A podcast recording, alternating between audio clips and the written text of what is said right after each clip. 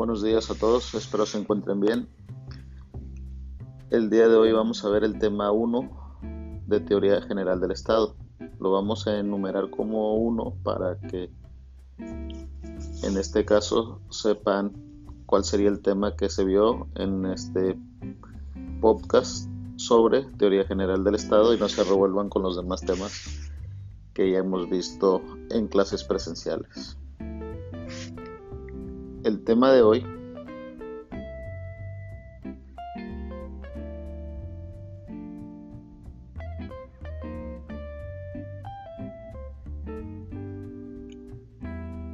es el origen y la diversidad de los estados occidentales.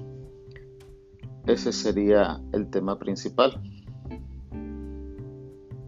Y el subtema es el estado uniforme.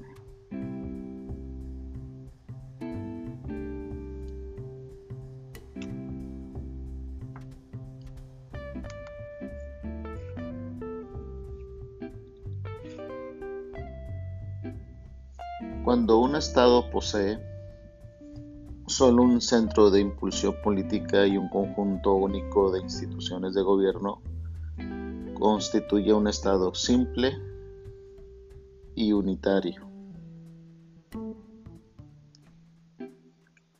Esto quiere decir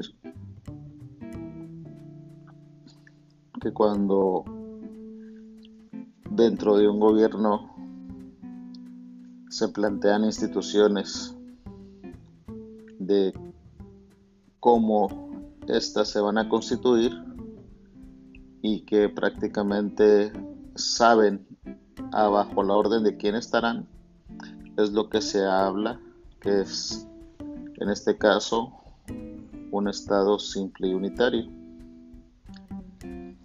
Un buen número de estructuras políticas actuales responden a esta forma, en la que el poder pertenece en la totalidad de sus atributos y funciones a un titular que es la persona jurídica estatal. Aquí no se confundan con lo que viene siendo eh, que, decimos persona jurídica estatal como territorio de Estado. Más bien, hablamos de del país. Todos los individuos colocados bajo su soberanía obedecen a un solo poder. Viven bajo el mismo régimen constitucional y están sujetos a un orden jurídico común. Y cuando decimos que obedecen a un solo poder, Mm, eh, también no lo confundan con los tres poderes que tenemos en este caso en nuestro país. Cuando dicen que es obedecen a un solo poder, pues que en este caso quiere decir que están bajo una sola constitución. La denominación de Estado unitario se justifica porque en esta forma política el poder es uno en su estructura, en su elemento humano y en sus límites territoriales. Bajo las siguientes características. Inciso A. La organización política es única porque con solo de un aparato gubernamental que lleva a cabo todas las funciones estatales, también el ordenamiento constitucional es único. Inciso B. La organización política abarca una colectividad unificada considerada globalmente, sin tomar en consideración las diferencias individuales o corporativas. En este caso, las decisiones de los, gobernantes obligan a todos los nacionales de un modo igual.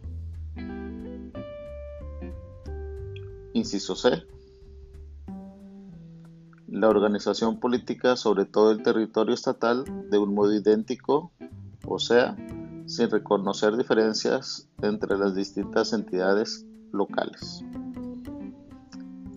Explicando este último inciso, pues que la constitución, en este caso política, que es la que rige en todo el país o en diversos países, de cada, obviamente de cada país va a tener una constitución política diferente, va a tener a todos sus ciudadanos bajo estas mismas leyes y en este caso llevar a cabo sin distinción en este caso de entre, entre esos estados el que se gobierne de manera igualitaria para todos ellos. Ya siguiendo con el tema, aparte ya de las características del Estado unitario, este Estado unitario así concebido no se le debe confundir con lo que denominaremos más adelante sistema autocrático o políticas monocráticas.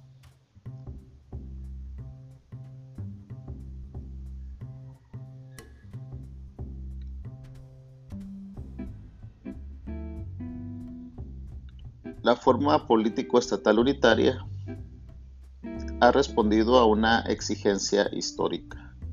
Las sociedades, por razones históricas conocidas, han necesitado de una organización y un fin común. Han tenido hacia su unidad jurídica. El problema radica en concretar el nivel que debe alcanzar esta unidad. Las monarquías absolutas han sido el centro en torno a las cuales se han ido formando las naciones. En este caso, en, Europa, cuando se dieron las primeras civilizaciones, pues siempre en este caso existió lo que era el monarca o el emperador o rey y era en este caso el que de ahí emanaban las leyes como el que también las impartía. Posteriormente, en diversas sociedades se empezaba a observar y cuando crecía el número de habitantes en dichas ciudades, pues se observaba un mayor descontento, ya que esta sola persona no podía abarcar todas las diferentes problemáticas que existían dentro de una ciudad que obviamente su población crecía año con año y en este caso se vieron en las necesidades de empezar a que este poder se dividiera en varias entidades para tener una mayor administración y una mayor organización y para que el pueblo en este caso estuviera contento.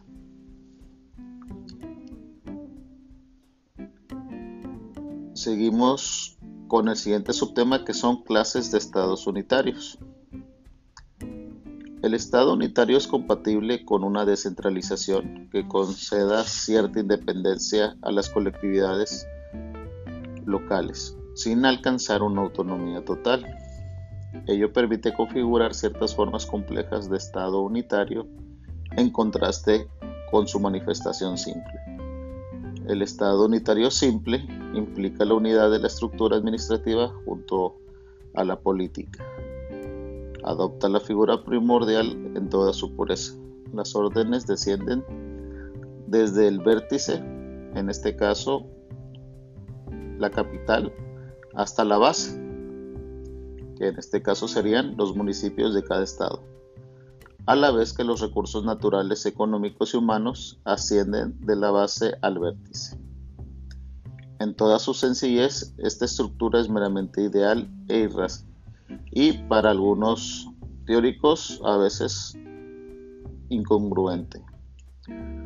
Un estado en el cual ninguna entidad inferior poseyera órganos propios sería el estado unitario por excelencia. ¿Qué quiere decir? Pues que prácticamente no tuvieran lo que viene siendo mm, que no se dependieran de de otras entidades para llevar a cabo sus funciones. O sea que cada entidad que administre una parte de la sociedad sea la que ordene y controle sin tener como quien dice un superior jerárquico. Pero pues esta es solo una teoría que fuera lo, ideal en este caso para algunos autores. En este caso, salvo lo relativo a la gestión de su eventual propiedad privada, las colectividades inferiores no serían sino los resortes de la competencia territorial de los órganos del Estado y la centralización sería absoluta. Es lo que les comentaba, que pues prácticamente sí debe de haber la existencia de órganos subordinados, ya que el hecho sería de que si desde la capital o la federación se llevara simplemente toda esa administración y no hubiera subordinados, pues prácticamente mm, volveríamos casi casi a lo que era la forma imperial de gobernar, ya que por el territorio extenso que hay a través de, en, nuestro ejemplo, en nuestro país México, pues a veces las situaciones son muy difíciles de llevar a cabo y de que las cuestiones se ejecuten de manera inmediata o las solicitudes por parte de los ciudadanos sean llevadas de manera sin contratiempos y rápida hacia los gobernantes para que estos a su vez pues resuelvan estos problemas. Tan así que nuestros mismos municipios o delegaciones a veces existen problemas de burocracia que no permiten llevar a cabo una administración de manera rápida.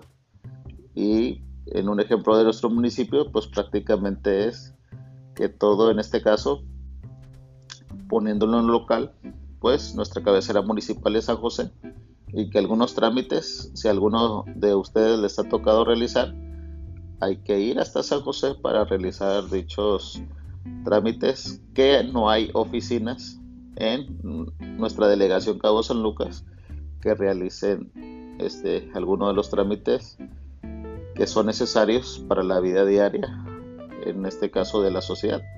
Un ejemplo de ello pues es el registro público de la propiedad, que cuando uno quiere checar un antecedente de una propiedad, pues hay que ir hasta San José, porque pues allá es la cabecera municipal y no han decidido abrir una aquí en Cabo San Lucas para pues obviamente las personas que vivimos acá tener acceso a esa información y a esa obligación que el Estado tiene para que los ciudadanos conozcamos los antecedentes de propiedades en caso de, de que uno quiera adquirir una o un conocido y pues esta persona no sabe hacer estos trámites, pues obviamente uno como abogado irá a realizarlas y tener un mayor conocimiento de que dicha propiedad esté en orden y que no vaya a comprar un problema, problema en este caso a futuro.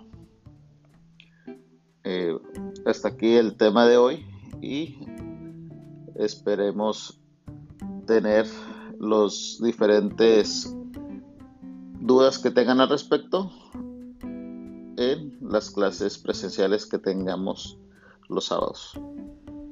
Muchas gracias por su atención y seguimos dando los temas más adelante en estos días. Gracias.